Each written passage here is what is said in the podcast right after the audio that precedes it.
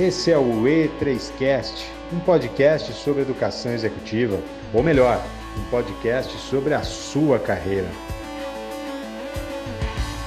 Olá, pessoal. Espero que estejam bem. Eu sou a Fernanda Santoro, mentora e educadora executiva da Escola E3, à frente de mais um E3Cast, um podcast objetivo com especialistas de mercado que trazem conteúdos práticos e aplicáveis. E a pauta de hoje é protagonismo, a diferença que você faz no mundo. O nosso convidado já é super parceiro aqui no E3Cast. É o educador executivo Jonas Lima. Jonas, acredito que a grande maioria dos nossos ouvintes já conheça você, não só pelas suas participações anteriores aqui, mas principalmente por toda a sua vivência profissional. De toda forma, é sempre bom relembrar. Conta um pouco da sua história e de você para nós. Fala, Fê, é um prazer estar de novo aqui no E3Cast, né? É, de tempos em tempos eu sempre faço questão de passar por aqui, porque a galera que ouve, o público que ouve por aqui sempre interage muito comigo lá nas redes sociais. Então eu sempre gosto de vir aqui falar um pouquinho, né?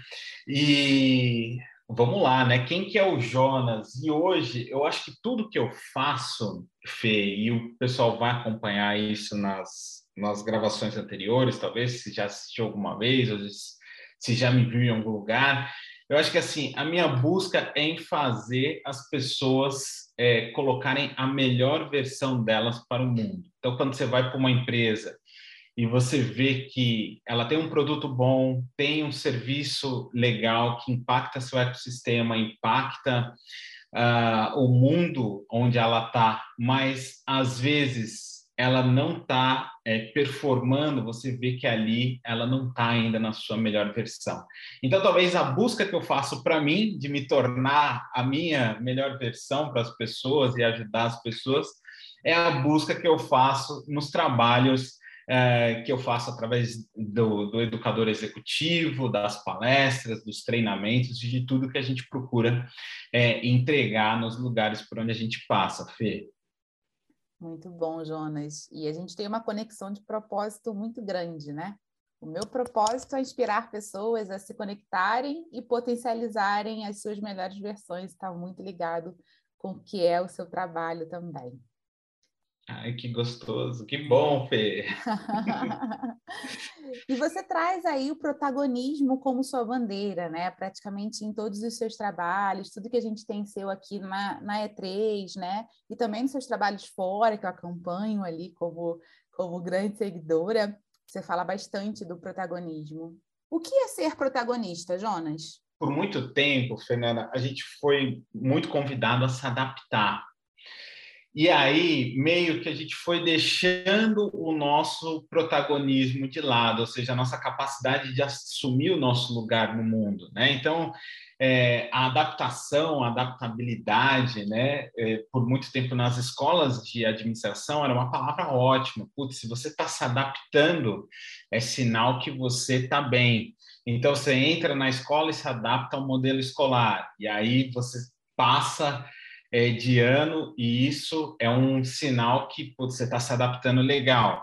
Aí você vai para a empresa e aí a empresa te convida a se adaptar àquela cultura, à, àquela é, situação né, que, que é colocada ali, só que quando você olha, por outro lado, para os indicadores de saúde mental, essa adaptação deixou muita gente doente, né? E é só olhar o, os indicadores de, de, saúde mental, de, o, os, é, os institutos de estresse ao redor do mundo e você vai ver que isso não é um problema só no Brasil, é fora também.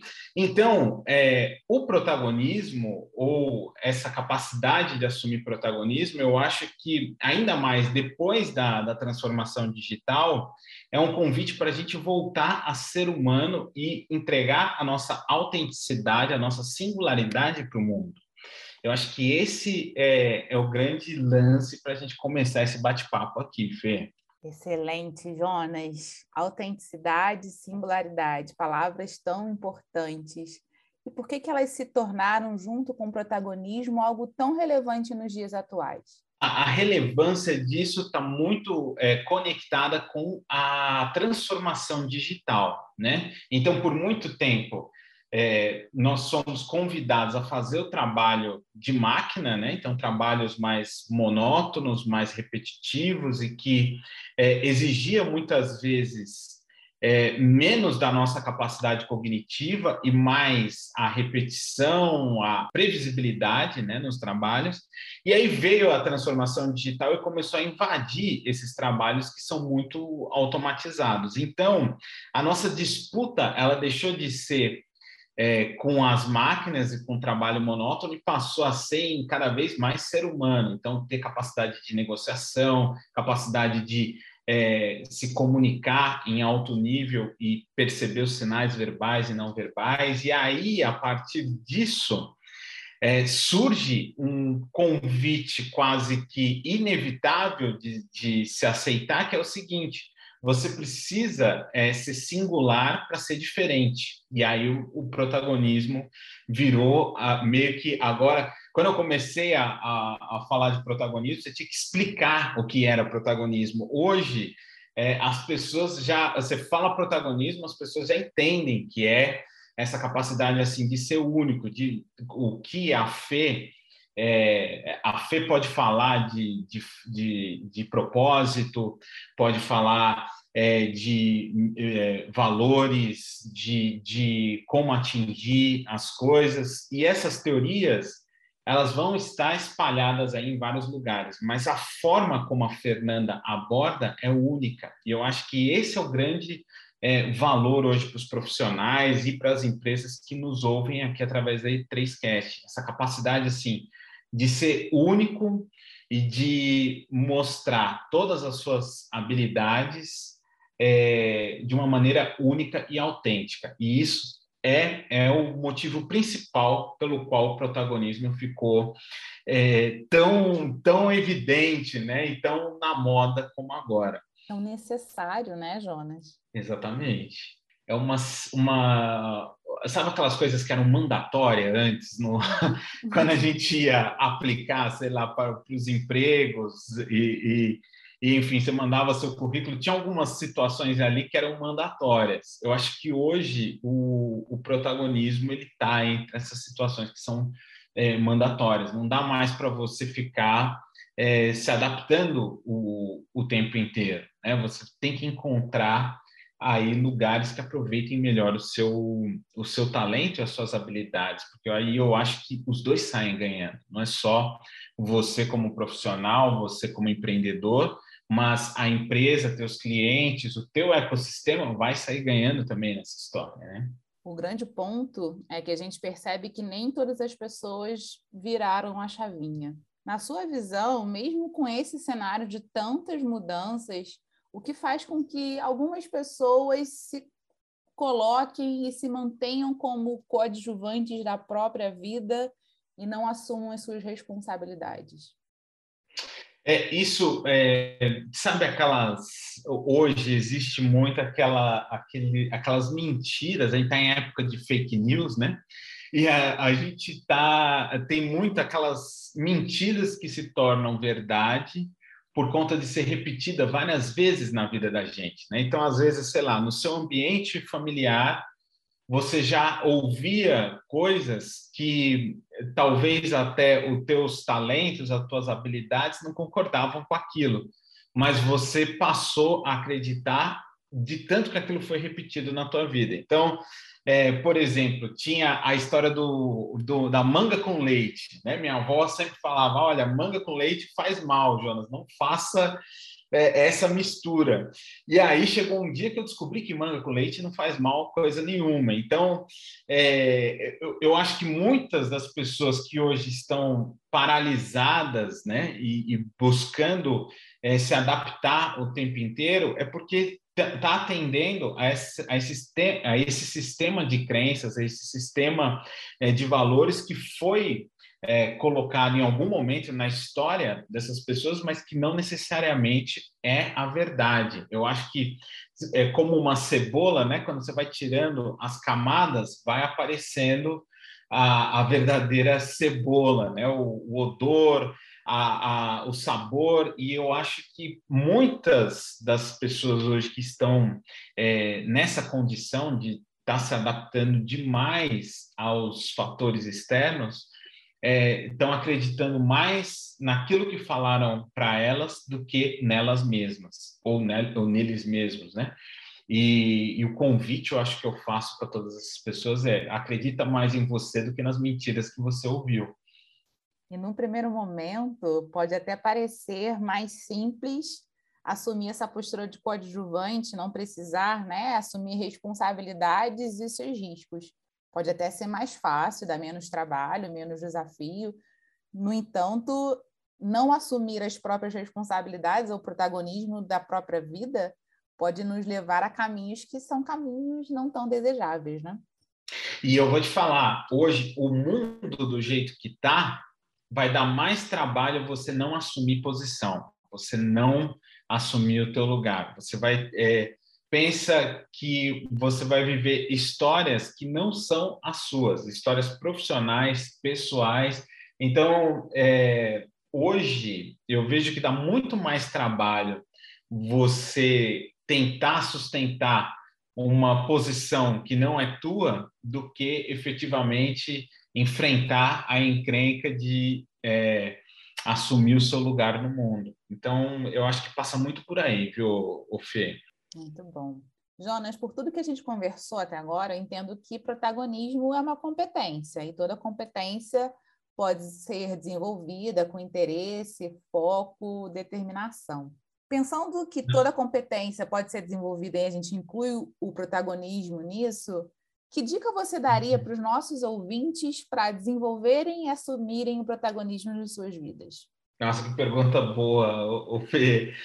É, Fê, eu acho que a primeira coisa é você reconhecer no que você é bom.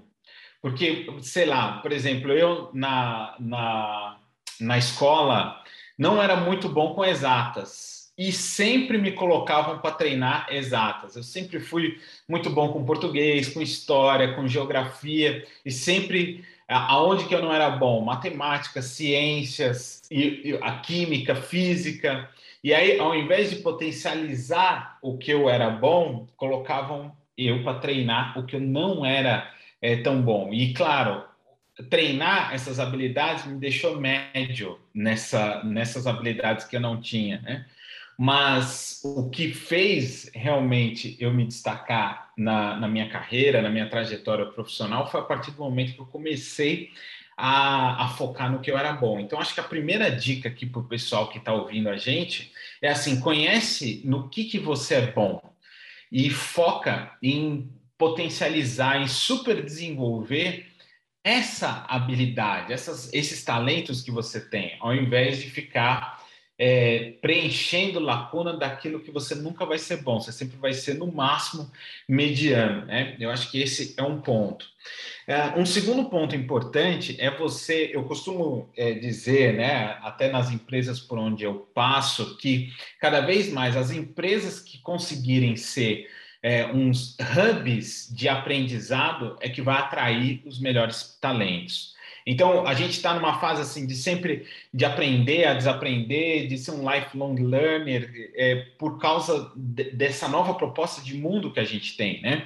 E cada vez mais, os lugares que é, conseguirem atrair através do aprendizado vai ficar com os melhores talentos. Então, para os profissionais que estão, para as empresas, é isso. Procura transformar a tua empresa num hub de aprendizado que você vai atrair muito talento bom. Para os profissionais que nos ouvem aqui através da E3Cast, eu convido você a procurar ecossistemas que aproveitem os seus talentos, que assim lugares, projetos que aproveite bem os seus talentos, porque dá para você fazer o que você gosta o tempo inteiro? Não dá.